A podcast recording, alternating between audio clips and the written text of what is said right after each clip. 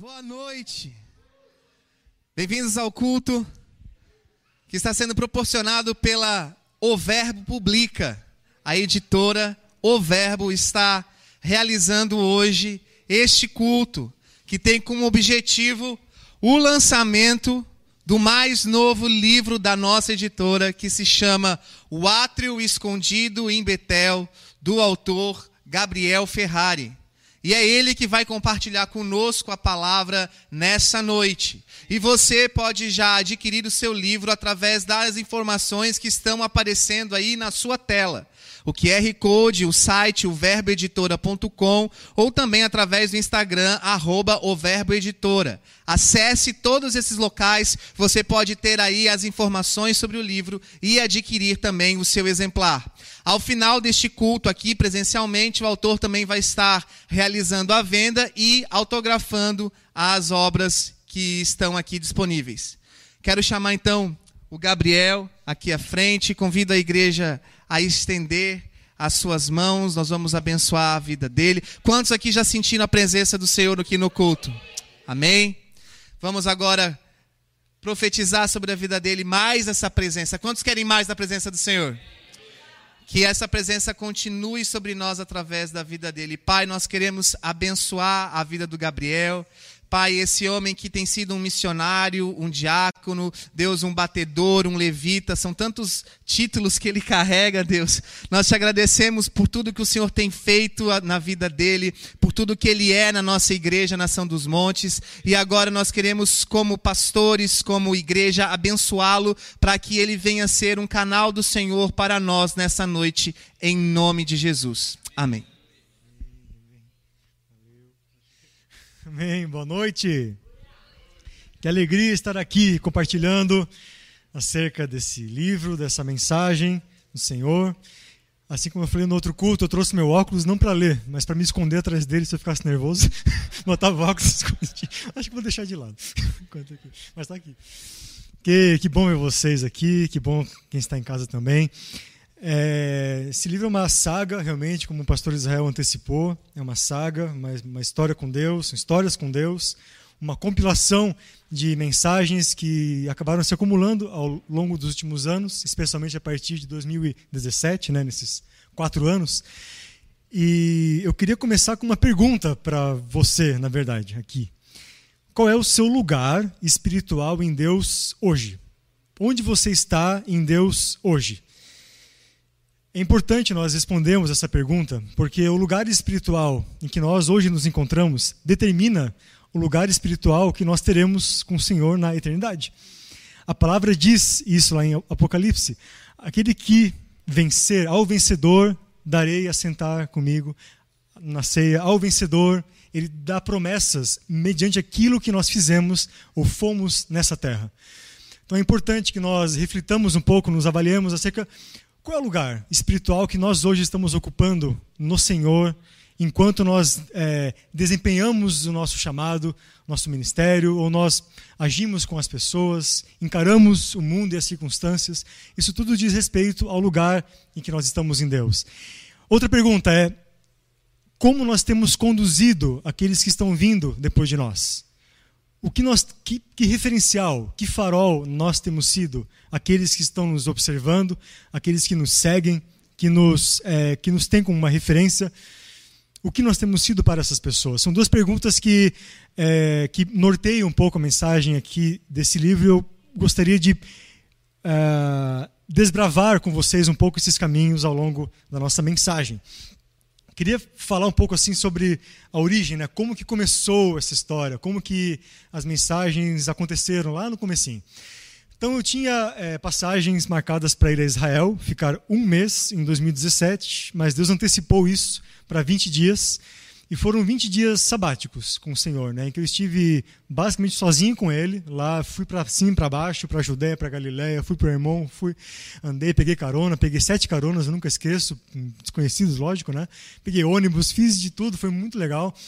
E durante aquele percurso, durante aquela saga, uh, o Senhor me levou a lugares físicos que Ele disse que significavam lugares espirituais. Então ele me levou a alguns locais específicos, físicos, alguns rios ou desertos, cavernas, me mostrou o que o, o como ele enxergava espiritualmente esses lugares. É meio maluco isso, né? Mas acho que vocês vão entender. Eu saí daqui de viagem, embarquei com uma palavra de Deus, né, com uma palavra é, recebida por um profeta de que Deus estaria me esperando, estava me esperando às margens do Mar da Galileia e às margens do Rio Jordão, que ele queria os meus acordes nesses locais, os meus acordes, né, o meu violão, a minha adoração nesses locais. Então, eu sou muito literal, né? Deus falou isso, eu peguei o violão, emprestado ali do pastor, levei com o case dele. Onde eu ia, eu levava aquele violão. Não importa. Eu esqueci até mochila nessa viagem, no ônibus. Esqueci um dia, até conto no livro. Esqueci a mochila, ela foi lá para uma estação de ônibus. Tive que pegar carona para buscar a mochila. Mas o violão eu não esquecia. Onde, onde eu ia, me metia no, lá no mato, no meio do mato, no, no, meio dos cogumelos gigantes, desse tamanho assim, os cogumelos gigantes. Ia lá para os lugares e levava o violão. Porque o Senhor queria a minha adoração nesses locais. E eu não fui atrás de nada. Assim, eu, eu fiz o que o Senhor disse ali que eu tinha que fazer. E antes de ir até as margens do Jordão, eu estava em Jerusalém, lá na nossa antiga IJ ainda. Então eu pensei, bom, eu também percebo que Deus quer me levar ao deserto físico, né, a lugares específicos no deserto da Judéia. Então eu peguei, aluguei um carro por causa da logística e fui até o deserto do Engedi, o deserto do Engedi foi onde Davi se escondeu de Saul, né, na, na, na, Judéia em si, foi onde João Batista desenvolveu seu ministério. Então eu percebi que algo tinha de especial ali de Deus para mim. Então fui é, para aquele deserto e vi uns oásis. Assim, eu andei no, lá naquela sequidão, né, tinha até uns bichinhos, aqueles ratinhos do deserto, olhei, achei legal, tudo sequidão, bem árido, bem inóspito, e de repente uns oásis, assim, tinha fontes de água, vegetação rica, assim, verde mesmo, bem bonita. Eu achei legal, assim, mas fui andando, andando, até que eu percebi que eu deveria ir a uma caverna, né? E fui a uma caverna que tinha uma plaquinha lá, caverna de Dodim, bem turística até, tinha um, tipo uma espécie de uh, água, água não, como é que eu vou dizer? Uma camada de água ali, era uma caverna úmida, lá no, no meio do deserto. E ali, é, eu entendi algumas coisas da parte de Deus acerca do deserto que eu nunca havia entendido. E aqui que eu começo a falar sobre lugares espirituais, né? Onde nós estamos? Em que lugar espiritual nós estamos no coração de Deus? Naquela caverna, eu entendi que o deserto em si é uma grande bênção. É uma bênção da qual nós fugimos quase que todo dia, ou quase todas as oportunidades que nós temos de passar por um deserto e colhermos a graça do deserto, nós fugimos porque nós somos seres humanos. E o ser humano não gosta muito de desconforto. Ele gosta do sofá, da Netflix, do iFood. Isso é tudo é muito bom mesmo, né? Mas não é sempre, não é sempre essas coisas que Deus tem para nós. Ele tem, é, majoritariamente, situações difíceis, porque são nas situações difíceis que o nosso, a nossa alma é confrontada, a nossa carne é pisoteada, moída pelo Senhor, e faz com que aquilo que realmente importa, que é o espírito, adore ao Senhor, que nós adoremos ao Senhor em espírito e em verdade.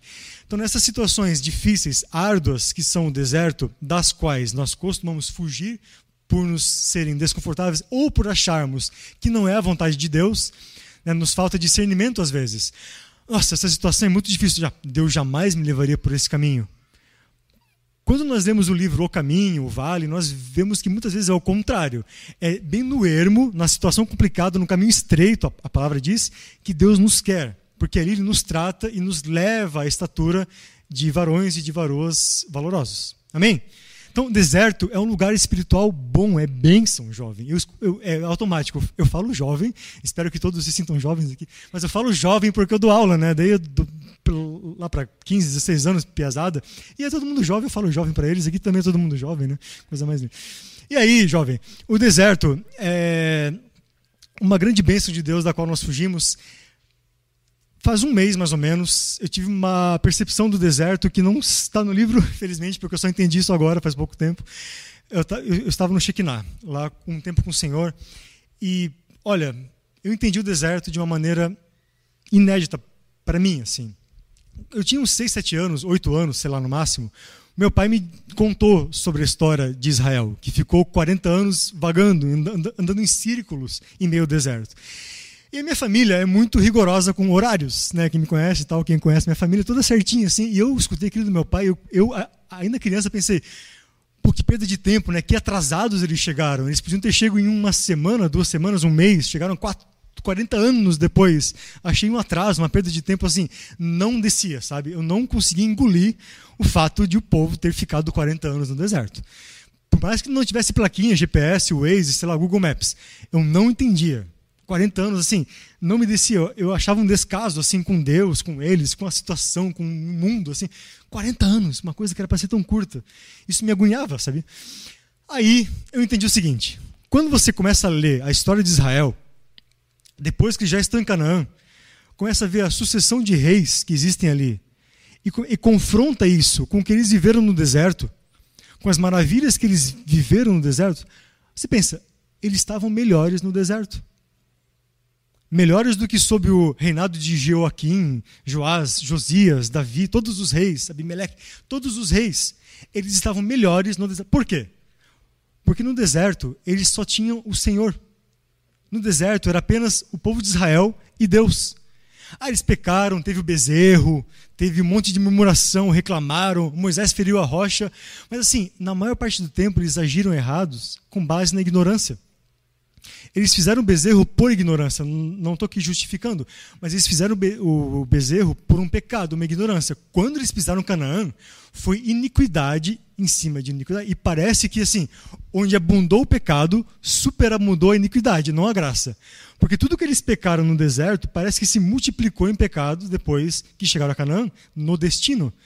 Então, assim, o que me faz pensar que a gente pode estar perdendo, deixando de usufruir muito da glória de Deus, muito da presença, da face de Deus, em recusarmos o deserto, em buscarmos os atalhos, os caminhos confortáveis, os caminhos é, agradáveis a nós, por já querermos o destino e não passarmos pelo caminho. Aí nós nos perguntamos, aí depois os anos passam, e nos, onde estão os dias de glória Deus? Onde está o romper na minha vida, minha família, minha carreira, finanças, ministério chamado? Onde estão?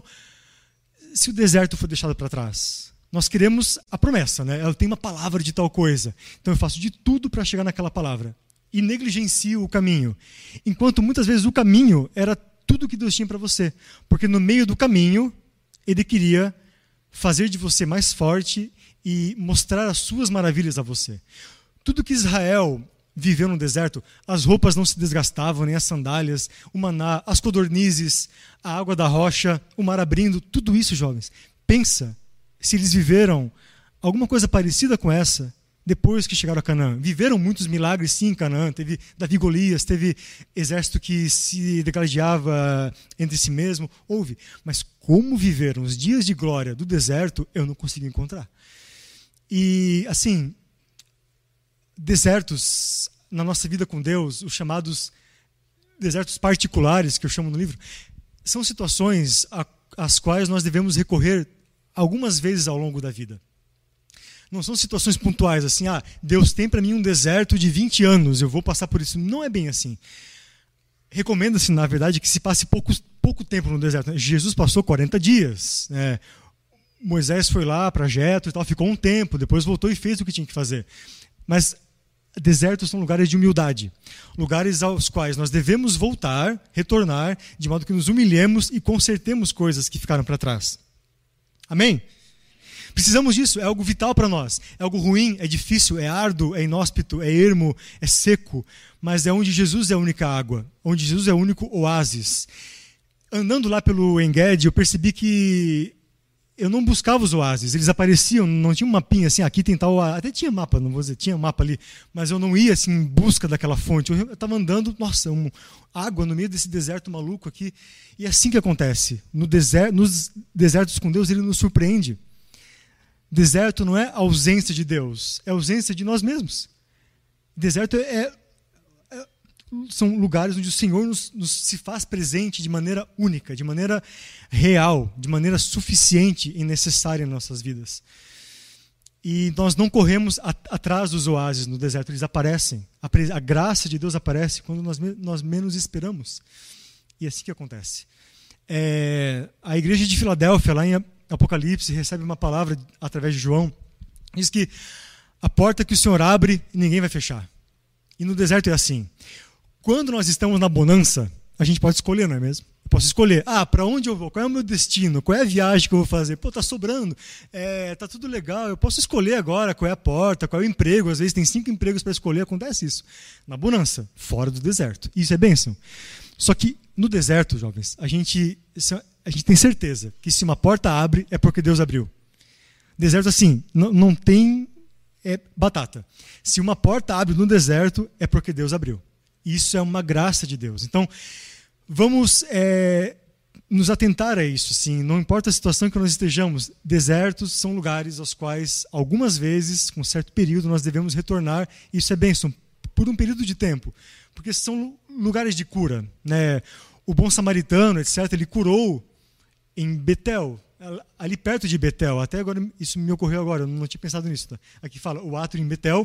O bom samaritano curou perto de Betel num lugar desértico, totalmente seco. Quem foi a Israel sabe, só tem deserto, só tem camelo e, e pedras ali, areia. A cura acontece no, no deserto. É... Eu fui depois andando a uma outra caverna, que eu percebi que aquela era muito turística, foi legal, mas eu fui a uma outra caverna, e foi nessa segunda caverna que o Senhor realmente começou a descortinar a mensagem que depois norteou o livro. Nessa segunda caverna, depois que eu percebi que eu tinha saído dos limites da reserva ecológica, porque eu entrei numa reserva ecológica, tive que pagar o ingresso, lá entrei, tal. Então, essa segunda caverna eu andei tanto e eu vi que eu estava sozinho já. Eu andei tanto que depois que eu me dei conta que para voltar para a reserva eu tive que ir por fora, eu saí por outro lugar assim. E nessa caverna foi muito intenso, porque ali eu entendi o profeta Elias quando estava na caverna do Monte Oreb, com medo lá de Jezabel, e que houve um trovão e ele achou que Deus estava no trovão. Deus não estava. Houve um terremoto, ele achou que Deus estava no terremoto. Deus não estava. Onde Deus estava? Pergunto para vocês. Onde Deus estava? Quem lembra? Na brisa, na brisa suave, no sussurro.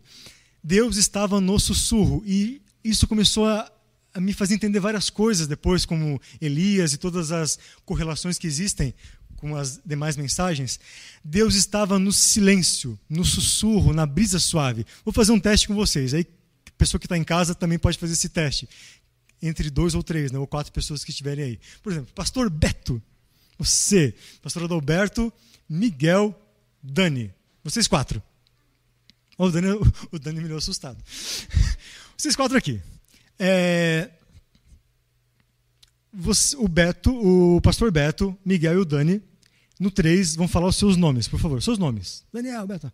E o pastor Adalberto vai sussurrar alguma coisa, alguma palavra que ele quiser. Então, no 3, vocês falam seus nomes e o pastor Beto e o pastor Adalberto sussurram alguma coisa. Um, dois, três e foi. ok. Muito bom esse ensaio, jovens. Vamos, vamos lá. Vamos gritar, pode gritar mesmo. Vamos lá. Um, dois, três e. Maravilhoso. Agora, vocês podem ficar em silêncio mesmo, em silêncio, e o pastor Adalberto vai continuar sussurrando o que ele sussurrou antes. Um, dois, três e. Acho que até eu escutei. Yeshua não. Foi? Até eu escutei, jovens, eu não tinha ouvido antes. Jovens, o que aconteceu? Eles se silenciaram, eles se calaram e conseguiram escutar, até eu ouvido aqui, escutar Yeshua, escutar o que o pastor Adalberto estava falando. Isso é muito simples. Nós já falamos aqui outras vezes sobre isso. Quando nós estamos diante do Senhor inquietos, com a alma inquieta, atordoada, atucanada, sei lá, outras palavras que você possa usar, a alma fala, fala e despeja um monte de pedidos e um monte de coisas e fala de necessidades, nós não conseguimos ouvir o Senhor, porque a alma está muito está muito latejando, está muito é, ávida por falar e por descarregar coisas e acabou o tempo, a gente tem que trabalhar.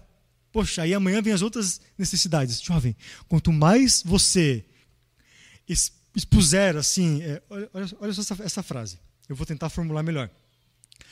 Quanto mais você insistir em ocupar todo o seu tempo de oração, em expor coisas ao Senhor, mais coisas você vai ter para expor ao Senhor. Das suas necessidades, das suas angústias. De novo, quanto mais tempo, mais porcentagem do seu tempo com o Senhor você usar para ficar apresentando coisas, falando do que precisa, falando, pedindo, pedindo, pedindo, coisas para si, mais coisas você vai ter para pedir para si. Por quê? Porque vai faltar comunhão íntima. Entende isso?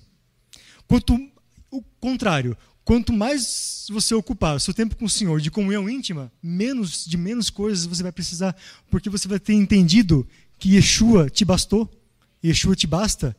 E esse é o segredo do silêncio, esse é o segredo do sussurro, quando o nosso silêncio adora o Senhor. Então, assim, uma dica, meu Deus, quanto, de novo, Quanto mais você ficar despejando, despejando, mais coisas você sempre vai ter para despejar. E aí você vai ser que nem o povo dos 40 anos no deserto. Só que da parte ruim, não, não da parte da graça e das maravilhas. Da parte ruim, do atraso. A vida vai atrasar, a coisa não vai andar. Se você começar a usar mais da metade, do, ah, eu só tenho meia hora por dia, Deus. Meu, use 20 minutos para adorar, para botar um louvor e, e, se conectar com o Senhor e, e chamar a presença e adorá-lo e dizer quem Ele é, não só do que você precisa. Amém. Deus se agrada dos nossos pedidos. Ele é um Pai amado. Mas não é só isso. Vida com Deus não é só pedir coisas. É comunhão íntima. É nos calarmos e escutarmos o que Ele está sussurrando. Todo mundo é escutado se pegar um megafone. Eu, bom, eu estou aqui de microfone. Mas se eu estou na rua e pego um megafone, todo mundo me escuta. Quem, até quem não me conhece. Agora, o meu sussurro a minha respiração, a batida do meu coração só vai escutar quem estiver perto de mim em silêncio, assim como é com todo mundo. E é isso que Deus quer de nós. É, antecipando um pouco o final assim da mensagem ali, é, está para descer sobre a terra, para acontecer sobre a terra, se é que já não está acontecendo, acredito que sim, um grande silêncio de Deus, um calar-se de Deus. Não é que Deus vai parar de falar, mas Deus vai falar de um jeito mais íntimo, de um jeito mais sutil. E apenas aqueles que tiverem entendido essa sutileza de Deus, essa intimidade, conseguirão discernir a sua voz, assim como foi aqui. Ele sempre será a voz de muitas águas. Ele sempre será a voz lá do rio, Jordão, do deserto ao rio. Sempre será a voz de muitas águas, mas essas águas nem sempre serão fáceis de serem encontradas, assim como é com o oásis. Aqueles que estiverem sensíveis, não, existe água por aqui. Lembra do livro Vale, o Caminho? Tem água por aqui. O rio está correndo por aqui, eu vou para lá. Eu não vou, eu não vou, eu não, eu não tenho uma placa, uma sinalização. O rio está aqui. Não, eu percebo que ele está aqui. Deus comunicou o meu espírito. O rio flui para cá. Eu venho para cá. A voz de muitas águas vai sempre acontecer, mas nem sempre essas águas serão facilmente acessíveis a nós. E isso também significa silêncio. Silêncio por quê? Para todos aqueles que não chegaram até a voz de muitas águas, ela está em silêncio. Afinal, eles não escutaram a água. Então, para todos aqueles que não conseguirem chegar nas torrentes, essa água vai estar em silêncio, porque eles não vão ter escutado. Beleza? Doideira, né? Então, assim, é, silêncio é isso. Agora,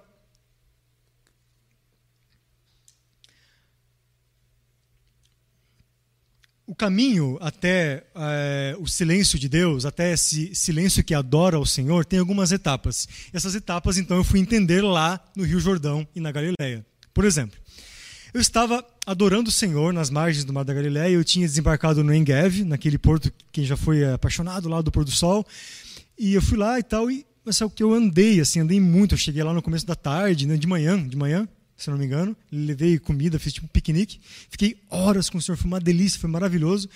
Eu andei, fui longe do porto, andei nas pedras lá com um violãozinho e fui, fui. Jovens, eu saí de lá com uma frase de Deus, uma frase apenas. Mas essa frase desencadeou todo o restante. E a frase foi que o Rio Jordão, Rio Jordão, onde Jesus foi batizado, significa, ele representa a nossa adoração a Deus. Essa foi a única frase. Sim, foi muito nítida filho, tipo, o Rio Jordão representa a adoração. Eu falei, meu Deus, isso é, isso faz sentido, ou isso pode fazer sentido. Alguma hora vai ter que fazer. Aí eu fui pro hotel depois e fiquei pesquisando. Eu pesquisei a história do Rio Jordão, a geografia, os afluentes, o nome de onde vem, todas as minúcias assim para poder ter subsídios, né? Para fazer a minha, para, enfim, para para entender a palavra de Deus. E no dia seguinte eu comecei a desbravar. Então me disseram que era ruim pegar ônibus na Galileia, não foi tão ruim assim. Eu tinha Google Maps e tal, fui. Onde o ônibus não me levava, eu, eu ia de carona. Onde nem de carona, eu ia a pé. Sei lá, me virei. Uma das caronas até, das caroneiras, se chamava Sara Neshahim. Nunca vou esquecer. Neshahim. Neshahim quer dizer águia. Eu fiquei tão feliz. Ela falou assim: Ah, meu, meu nome é Sara Neshahim. Neshahim quer dizer águia. Eu falei: Deus, tá, estás comigo mesmo, né? Porque não é à toa. Eu perguntei para ela o nome, ela me falou, ah, Ganesha, eu estou no lugar certo. Pensei, estou sendo conduzido do jeito certo. E aí fui. perdi, esqueci mochila no ônibus, porque assim, eu só levava duas coisas: a mochila e o violão. Quando eu tirei o meu casaco, eu levei a mochila e o casaco. Eram duas coisas, porque homem é meio assim, né? A gente, eu só carrego duas coisas. Então eu saí carregando a mochila e o casaco. O violão, uh, desculpa, o, a mochila, o casaco e o violão. A mochila ficou no ônibus. Só me dei conta quando eu tive que pegar o celular para dar, dar, uma mensagem. Meu Deus, cadê o celular? Tá na mochila. Ai, meu Deus. Aí comecei a percorrer. Fui, fui, fui, peguei carona, peguei mais uma carona, fui na. Ah, perdi um tempão assim, mas foi uma loucura. No meio disso que a Sara Nechahim me deu uma carona, fiquei muito feliz. E aí voltei. Jovens, o que, que eu entendi? O Rio Jordão, assim como todo rio, é feito por afluentes. Tem vários afluentes. Rio Bânias, Rio Rasbani, Rio Dan. Só que tem um filete, tem uma parte do Jordão que é resultado da neve que derrete do Monte Hermon. Isso na hora me saltou o coração assim, falei: "Deus, se o Jordão é a nossa adoração a ti, e existe uma parte dele que vem do Monte Hermon, é porque existe um tipo de adoração, um tipo, uma, uma maneira de adorar o Senhor que é mais pura, que é a mais difícil, a mais erma, a mais tipo, do monte, assim, que tem que ser conquistada com maior afinco, que é a própria adoração do silêncio. Quando o nosso silêncio adora. Falei, Deus, agora estou começando a entender.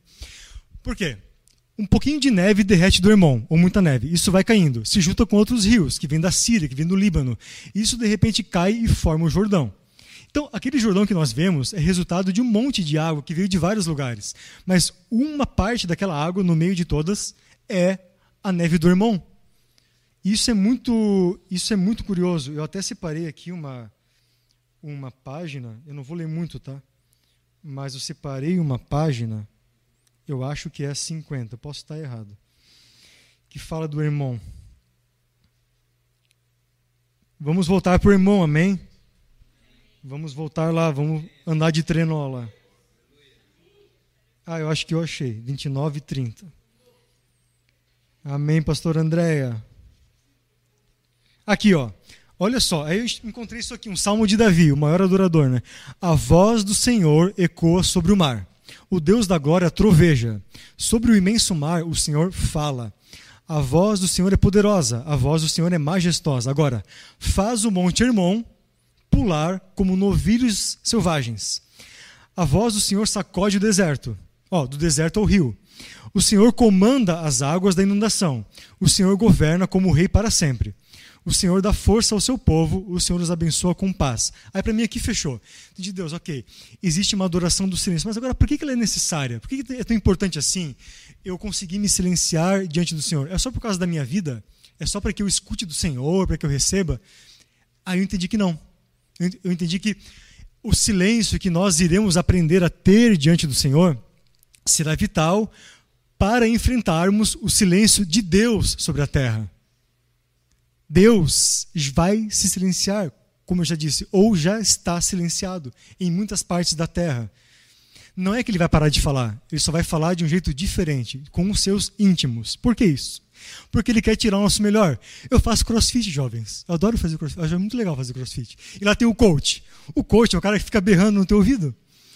Só, só que se o coach não berrar no teu ouvido, tu meio que mata o treino. Faz a bicicleta assim, levanta um pezinho e tal. Se o cara ficar berrando e fala, vai, um, dois, tu tem que fazer 15. Dois, 15. Tu fica com uma gana, com um gás assim, e tu faz 15. Tu deu o máximo. Tu não conseguiria fazer 10, mas com o coach berrando, tu faz 15. É sério isso.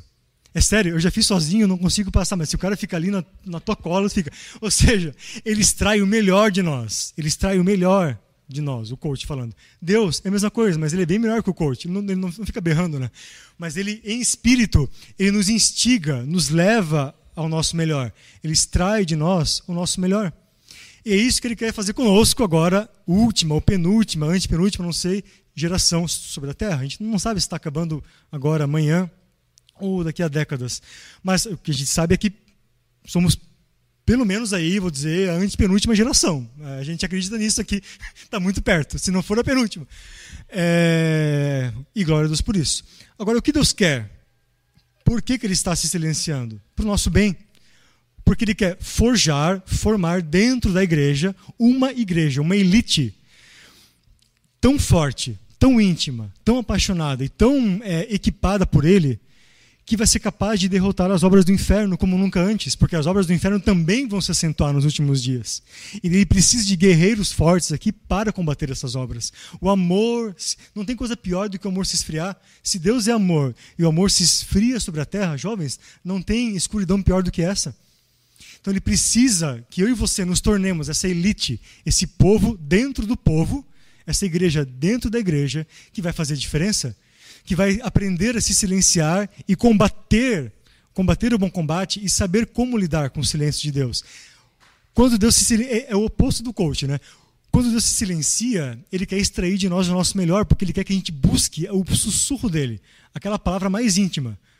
O, o coach grita, né? Mas é o jeito dele, porque se ele só ficar em silêncio também não vai dar para fazer o treino. Deus fica em silêncio, fica meio que na dele, esperando que a gente vá, como caçadores de Deus, que nem aquele livro. Amém. E falando sobre água, o Espírito paira ou pairava né, sobre a face das águas. E quando eu falo face, né, eu leio face, é, eu me lembro de Jacó, né, que buscam tua face, ó Deus de Jacó. Jacó tem uma relação muito íntima com Betel, né, Betel quer dizer casa de Deus. E buscar a face de Deus. Você já se perguntou o que é buscar a face de Deus? Moisés buscou de um jeito a face de Deus quando falou, né, mostra-me tua face, mostra-me tua glória. Uma das maneiras de nós buscarmos a face de Deus é buscando, é uma coisa muito óbvia, né? Mas é buscando a semelhança. Buscar a face de Deus também é buscarmos a semelhança, nós termos a face de Deus. Não é que todo mundo vai ter o mesmo rosto, mas todos se moverão no mesmo espírito. Todos terão a mesma, o mesmo semblante espiritual, o mesmo semblante celestial. Amém? Buscar a face de Deus é nós termos os ouvidos de Deus, os olhos de Deus, as narinas, o nariz de Deus, os lábios, a boca, os ouvidos, os cabelos de Deus. Meu Deus, que loucura, como assim? Por isso que eu volto ao início ali e falo sobre em que lugar espiritual nós estamos. Estamos em Betel, que é onde fala esse livro. Estamos em Jericó, que é uma outra etapa, já vou falar sobre isso. Estamos no Jordão. Betel é o lugar espiritual em que nós encontramos os ouvidos e os cabelos brancos de Jesus. A maturidade com Jesus é buscada em Betel. Os ouvidos de Deus, a semelhança dos ouvidos, são buscados em Betel. Quem é psicólogo ele sabe, né? É, pastores e tal. Uma das maiores necessidades que as pessoas têm não, não é que resolvam os seus problemas, é só serem ouvidas. As pessoas precisam ser ouvidas. A gente estava escutando um vídeo ontem do pastor falando, aconselhando e tal, um outro pastor, e falou. Aí tinha um casal ali, daí o pastor, nossa, você é um gênio, pastor. E o pastor tinha ficado quieto a conversa inteira. Cara, ele só escutou o casal e deu uma palavrinha só ali, uma frase bastou. As pessoas precisam ser ouvidas. Nós temos que ter os ouvidos do Senhor, atentos às pessoas. E outra coisa, em Betel nós aprendemos a nos comunicar com Deus da maneira espiritual, da, da, da maneira com que não que Deus entende, porque Ele sempre nos entende, mas da maneira como o nosso espírito se expressa de maneira excelente ao Senhor. Isso acontece em Betel. As etapas com o Senhor são sempre cumulativas, né? Os nossos patamares que nós vivemos como igreja são cumulativos. Não é porque nós passamos de Tebá, de na hora dá um branco, é que nem música, né? Toca alguma coisa aí, eu esqueço de tudo. Tebá, Acufa, todos os patamares é, né, que nós já subimos, eles acontecem todos os dias em nossas vidas, eles são cumulativos, jovens. As etapas com Deus são a mesma coisa. Ah, já passei por um deserto, agora minha, minha vida é só bênção, é só Jordão. Jovens, às vezes você vai ter que voltar e se humilhar no deserto. Acufa é uma caverna. Betel, Jericó e Jordão. O que são esses lugares espirituais, mais ou menos? Quando eu estava, num outro momento, nas margens do Jordão, eu li aquela passagem que Elias está com Eliseu e fala. Eles, eles estão em Gilgal. Elias fala: Vem comigo a Betel. Não, desculpa, ele fala: Fique aí em Gilgal, porque Deus me enviou a Betel. Aí Eliseu fala: Não, não vou, eu vou contigo. Aí Elias fala: Olha, agora fique em Betel, porque Deus me enviou a Jericó. Aí Eliseu fala: Não, eu, eu vou contigo, mestre. Aí ele fala: Não, fica agora em Jericó, porque Deus me enviou ao Jordão. Não, eu vou contigo. Ele fica acompanhando Elias. Ele insiste em acompanhar Elias. Por quê? Elias sabia que seria arrebatado. E Eliseu, acho que desconfiava que alguma coisa muito interessante podia acontecer para ele, para o ministério dele. Eu acho que é isso, né? Pô, eu vou ver o meu mestre ser arrebatado, ou, sei lá, alguma coisa. Eles já, já se conheciam há um tempo, era é, mestre discípulo. Eu não posso perder esse momento. Então eu vou. É para Betel eu vou, Jericó eu vou, Jordão eu vou. Ele foi, em todas as etapas. E recebeu o quê, no fim das, das contas? Uma porção dobrada. O que Elias disse para, para Eliseu? Se você me vir sendo arrebatado, o Senhor me tomando para si, você receberá o que me pediu, que é a porção dupla do meu ministério. Se você vir, não é ficar clamando, não é ficar pedindo. É importante clamar e pedir, mas aqui eu estou falando sobre o silêncio. Se você me vir, se concentrar no que o Senhor está fazendo, eu te darei a porção dupla são os olhos ou são os ouvidos do Senhor que passam pela terra em busca de adoradores? Os olhos. O Senhor percorre a terra com seus olhos, buscando quem está adorando em espírito e em verdade. Todas as manifestações de adoração são maravilhosas, jovens, mas ah, nada vai valer a pena, de nada vai valer músicas, canções, danças, pinturas, quadros, nada vai ser tão importante se você não descobrir a adoração em silêncio o silenciar da sua alma e o buscar de intimidade com o Senhor, de modo que você possa ouvir o simples sussurro dele. Porque ele já está sussurrando, ele nunca parou de sussurrar. Sempre ouve, não importa o tipo de silêncio de Deus que houve sobre a terra. O silêncio lá do exílio, o silêncio entre Malaquias e João Batista, quando a arca foi tomada e, foi, e ficou um tempo com os filisteus, vinte e poucos anos com os filisteus, foram sempre silêncios de Deus sobre a terra. Mas nunca faltou um remanescente. Nunca faltou um justo sequer que fosse capaz, que não fosse capaz de ouvir o sussurro de Deus. Sempre teve alguém. João Batista veio de uma linhagem profética, de uma linhagem sacerdotal. Sempre houve uma semente que nunca morreu, jovens. Desde a fundação do mundo, desde Adão, a semente da intimidade com Deus nunca morreu. O segredo é quem irá cultivá-la. Né? Uma semente é, germina quando ninguém está vendo. É verdade, até por falar em semente é engraçado. As pessoas, só um parênteses, as pessoas dizem que é importante, recomendável, legal, né, que a pessoa escreva um livro e plante uma árvore e case. Eu pensei, meu Deus, eu estou lançando o um livro, eu vou casar semana que vem. E eu plantei uma árvore faz 20 dias no Shekinah. Pensei, Jesus, quanta graça, porque em um mês, né, deu tipo como? Você deu muita graça. Eu só me lembrei disso agora, porque eu falei da semente. Eu plantei uma árvore de, acho que o pastor Davi está nos escutando, não agora, mas depois, uma árvore da fruta do conde e uma pitangueira lá. Plantei uma árvore no Shekinah faz uns 20 dias. Falei, meu Deus, quanta graça. Obrigado, Jesus. E uma semente se desenvolve quando ninguém está vendo, no secreto. As coisas mais importantes de Deus são aquelas que ninguém vê. Aquelas que são geradas numa intimidade, no segredo, no secreto, no lugar de oração, quando ninguém está vendo. O tempo de preparação ninguém vê. E é aí que conta. E muitas vezes esse tempo de preparação ocorre em lugares ermos, lugares desérticos, bem dos lugares da onde nós costumamos fugir dos lugares difíceis, lugares onde a água é escassa, onde é, o alimento é escasso, onde é seco, não chove. Jovens, mas esse é o lugar em que Deus derrama as suas maiores graças, é onde o maná cai, é onde vem as codornizes, é onde o mar se abre. Tudo isso acontece no deserto. É uma grande graça de Deus, uma grande bênção de Deus. Caminhando para o final, é, para falar um pouco sobre o silêncio de Deus, né? E a importância mais prática assim do nosso silêncio diante dos últimos dias.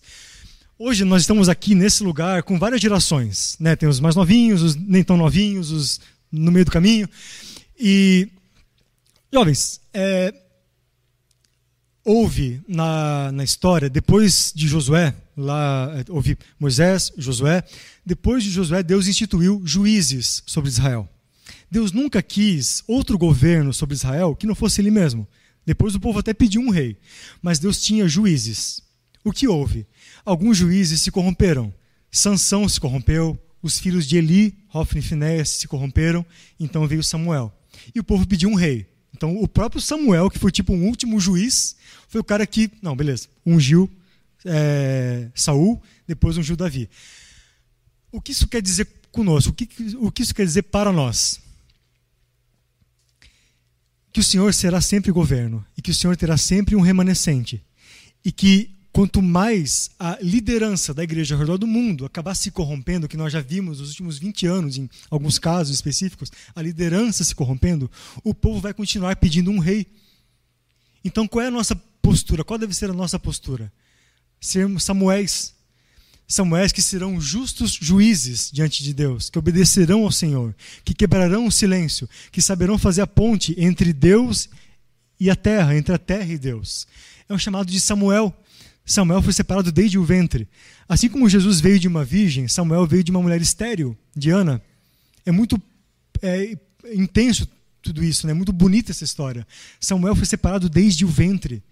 O que hoje nós precisamos, os que estão na geração mais avançadinha, assim, abrimos o caminho, é o que a música falava. Abrirmos o caminho, aplainarmos o caminho, para que fique mais fácil para os próximos. Por quê? Pode ter certeza a, a, quem lembra do livro Vale, eles até questionam o Rick Joyner, né? Pô, mas se a gente deixar o caminho fácil, eles não vão passar pela dificuldade, então não vão ser confrontados. Aí o que sabedoria fala? Não importa quanto você aplanar, é tão difícil o que está por vir que não importa quanto você limpar de caminho, vai ser mais difícil ainda. Então, jovem, a nossa missão não é questionar assim, Deus, posso limpar esse caminho ou não? Porque eles têm que ter dificuldade também. Não importa, a escuridão vai ser tão forte sobre a terra, o silêncio de Deus vai ser tão intenso que quanto mais a gente aplanar, melhor. Só que isso não vai facilitar o caminho deles a ponto de eles não serem confrontados, entende? Entende isso? Então, jovens, a nossa tarefa é facilitar ao máximo, porque não importa quanto a gente facilitar, a coisa vai ser ainda muito mais difícil do que nós experimentamos. Nossos filhos, nossos netos, talvez, vão enfrentar coisas muito mais difíceis. Então, a nossa tarefa é agir como Samuel que preparou um caminho, que pavimentou um caminho, que foi boca de Deus durante um silêncio. Foi Samuel que restabeleceu a arca, foi durante a vigência de Samuel que a arca foi restabelecida dos filisteus para Jerusalém de novo. A voz de Deus voltou a falar com Samuel. E é a última geração que vai restabelecer a voz de Deus sobre a terra. Existe um ciclo de repetição. Eu falo sobre isso ali no finalzinho existem padrões de repetição nas escrituras que nós devemos atentar. Olha só, olha só. É, havia Elias. Elias foi perseguido. Veio depois um silêncio sobre a terra, um silêncio de Malaquias a João Batista. Deus se calou. Após ele, só veio João Batista, 400 anos de silêncio. Aí veio Cristo. Então é o profeta, a perseguição, o silêncio, Cristo. O silêncio, o romper do silêncio e Cristo. O que aconteceu com Samuel? Houve Josué. O povo de Israel foi perseguido, veio o exílio. Depois disso, depois de tudo isso, houve a, a restauração, Samuel. Depois disso, houve o restabelecer da voz de Deus. Então, o profeta, a perseguição, quem recobra a voz de Deus sobre a terra. E depois, Cristo, com a tomada da arca da aliança de novo. Nos nossos dias, o que vai acontecer? A mesma coisa. Nos nossos dias vai acontecer a mesma coisa. Eu gostaria que a gente atentasse para isso aqui. Ó. Já estou finalizando. Na página 125. É que eu me sinto na aula às vezes. Eu fico imaginando que está todo mundo com apostila. Né? Abram aí na página. Nos nossos dias. Existe aqui a nossa geração. Eu falo nossa. Realmente assim, os que são adultos hoje, tal, aí até bom a, a partir dos 20 e poucos anos, tal haverá uma perseguição, ou já está havendo a perseguição. Então virá o silêncio, se é que já não está havendo também. Virá a próxima geração, nossos filhos. Então virá Cristo de novo. Entende que é um padrão de repetição? O profeta, o silêncio, o restabelecer, Cristo.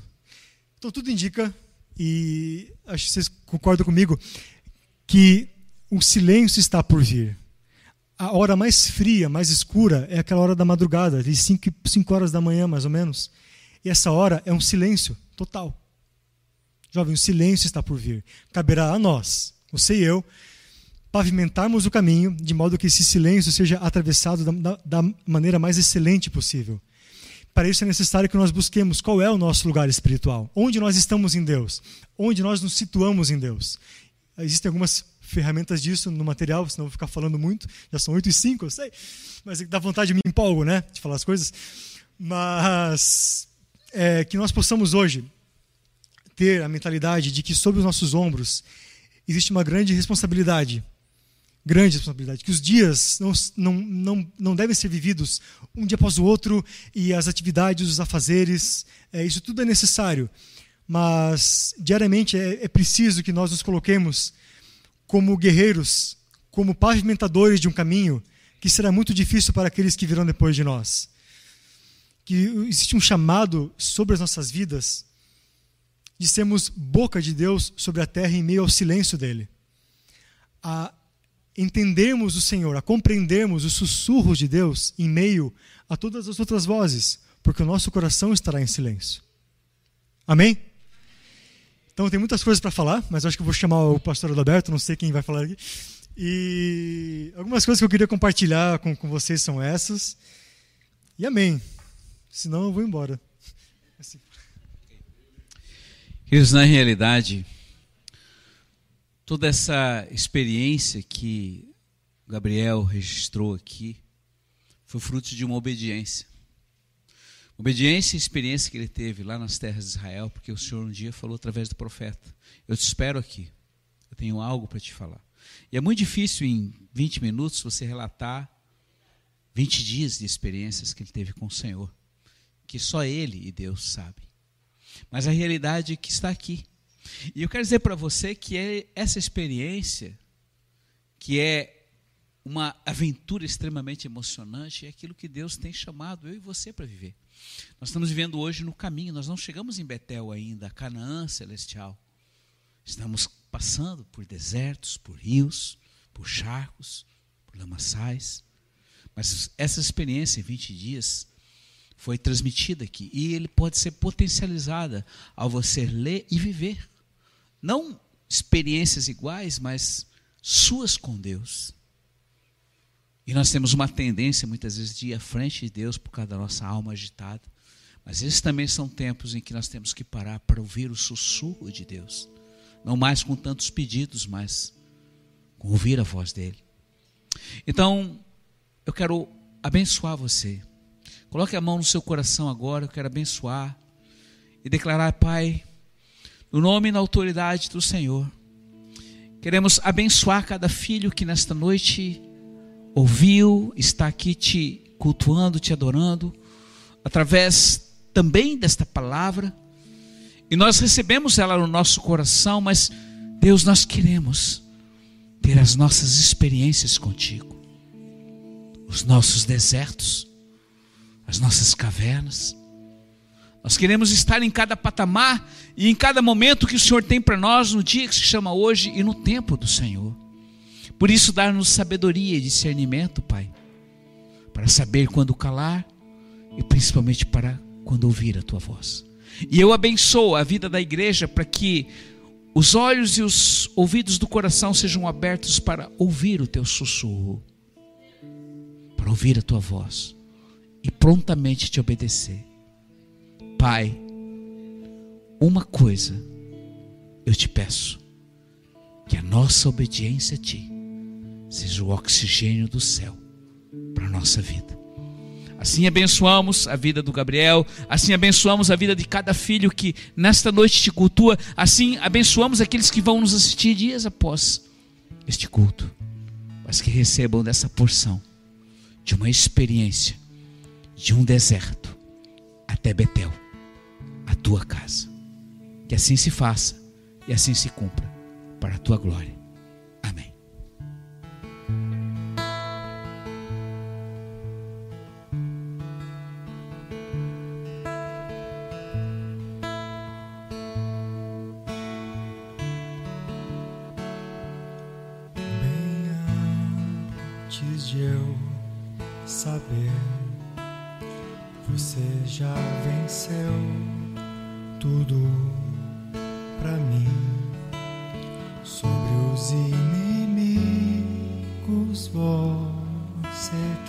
for e essa vitória você me entregou. Oh, oh.